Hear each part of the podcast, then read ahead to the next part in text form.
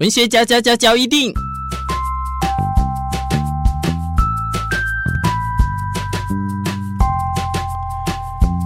欢迎收听文学交一定。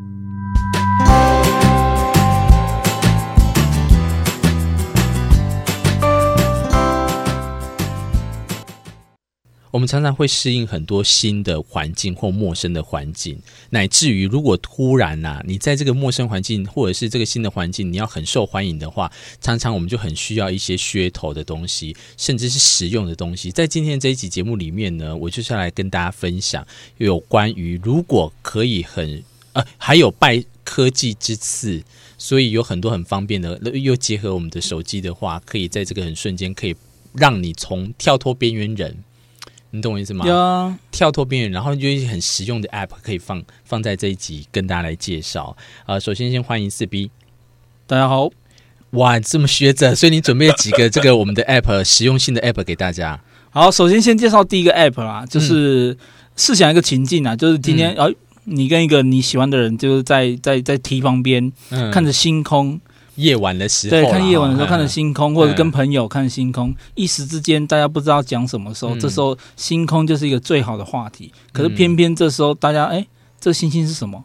不知道。嗯，这时候我就呃介绍一个 app 给大家，那个 app 的名字叫做那个 Star Walk。嗯，就 Star 是星星的 Star，Walk、嗯、是走路的 Walk。嗯嗯嗯，你的意思是说，我现在下载这个 App 之后呢，然后它可以告诉我，我现在呃，我女朋友说或我男朋友说，哎，那颗星星是什么？我要那颗星星，然后它就可以告诉我那颗星星是什么嘛？这个当然，因为它的好处是说，你打开之后，它会顺着你的那个、嗯、呃手机的角度去对应说那个那个天球的每颗星星的位置。这么方便，当然，你这样对着它，你你点一下，它就会告诉你说这个星星叫什么名字，甚至说，如果你想要知道一些星座故事，哎，你这个有一个败笔在耶，如果空屋的话 看不到，就没有办法显现出来的呢，对不对？空屋的话，那就。算了，Let it be。你可以讲月亮的故事，感觉这件至少月亮看得到。不是，这时候就是要骂你男朋友或你女朋友，为什么要带你来到这种就是充满空的地方？而且应该是要去那种就是万里星空的那种地方的时候。好，所以这个 app 的话，还有什么特特点吗？就像刚刚我讲的，啊，就是你点开之后，像星座。嗯假如哦，你喜欢的人或者你的朋友，你想要追哪一个人的话，嗯、你知道他是什么星座的，你可以事先就先去点那个星座，马上告诉你星座故事。哎、嗯，你除了可以指他呃帮呃指。告诉你星星在的方向方位啦，方除了、嗯、除了他除了可以告诉你星座的方位之外，你立、嗯、立刻就可以告诉他这个星座的故事怎么来的，嗯啊，或者这个这个星座里面有哪一颗星星是特很特别，那星星是什么样的星星？哇靠！那这样会不会如果我突然点一颗远方的那透过 App 点一个星星，然后结果那个星星写未知，搞不好我就因为这样发现发现了那个星星，可以给它命名，有有可能？有可能哦，马上就跟跟旁边的伴侣说。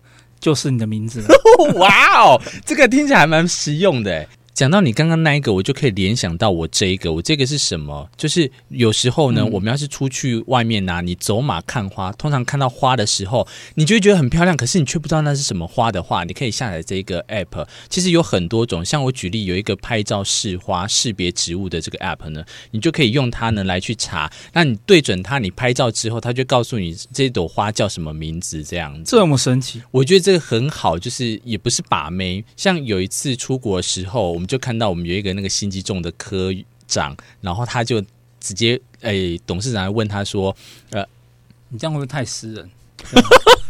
长官就好了，或是或是朋友啦。”像有一次出国的时候呢，就刚好有看到一朵很漂亮的花，然后我们旁边就有一个朋友，他就用这个 app 呢，直接说：“啊、呃，这名这一朵花是叫什么？这个名称，然后它的花语什么，他都告诉你这样。哦”然后瞬间，你知道吗？其他其他朋友不就没有，我们就走掉了。欸 我们也没有，欸、因为毕竟同事嘛。如果男女朋友的话，对，不对？马上心心里的那个对。可是我要跟你讲哦，像我有一次，我就很好玩，我根本也没有用到这个 app，、嗯、我自己本身就是个 app，你知道为什么吗？因为刚好那一次长官来，长官来的时候，然后他就看到路边有一一个很漂亮的花束，啊、然后他就说：“哎，这个红红的花束是什么？”这样子，我就说：“哦，这个叫红红的花。” 没有那么，我就说这叫代茶，然后他们就说哦，代是哪个代？美代的代吗？还是什么？就说带我来查明，然后他们一直哇哈哈哈，花枝乱颤，然后你看瞬间人气飙高，可你不能每一朵花都给我带，所以这时候你就要用这个 app 啦，是对不对？有一些东西很实用，又可以瞬间让你就是有点万人迷的话，我觉得在大家都有智慧型手机的时候呢，多加善用这个工具，是不是？所以换你要介绍的是哪一个 app？另外一个 app，它名字听起来稍微枯燥一点啊，叫文化资产导览，听起来好像没有人想要下载。这听起来就好像是官方的东西，谁会想要下载？是官方东西，啊、没错。那我干嘛下载这个啊？哎，可是我觉得它相当好用，当然仅限在台湾啦，因为它是收集了所有台湾的相关文化资产。因为我们去玩啊，去外面玩，嗯、一定会会有一些景点是有关于古迹的景点嘛。嗯。可是当大家去了古迹，就是只是看看那些哦古老的建筑物啊，那些文物啊。嗯有时候当然有些会一样啊，会有像牌子一样介绍的。可是如果你这时候站出来跟朋友马上介绍，嗯、就像导览员一样介绍这东西是什么的历史由来是什么，是不是大家瞬间就觉得你这个人相当的文青，嗯、相当文艺气息呢？你再跟大家讲一下，它的 app 是叫做。叫文化资产导览，那他必须要有文化的东西啦。如果你刚才讲，比如说我我我可能看到鲤鱼山，我想要叫大家介绍鲤鱼山，他可能就不会介绍到，对不对？因为他可能必须就像去台南赤坎楼、义载金城这种的，是不是？